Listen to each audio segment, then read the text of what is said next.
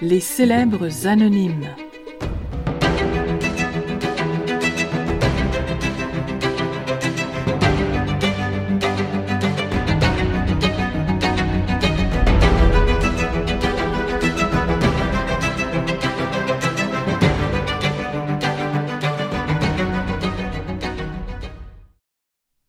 Les braises.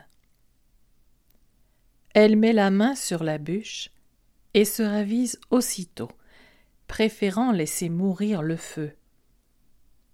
En même temps, elle lâche prise sur l'idée d'abord séduisante d'une histoire sur laquelle elle bute.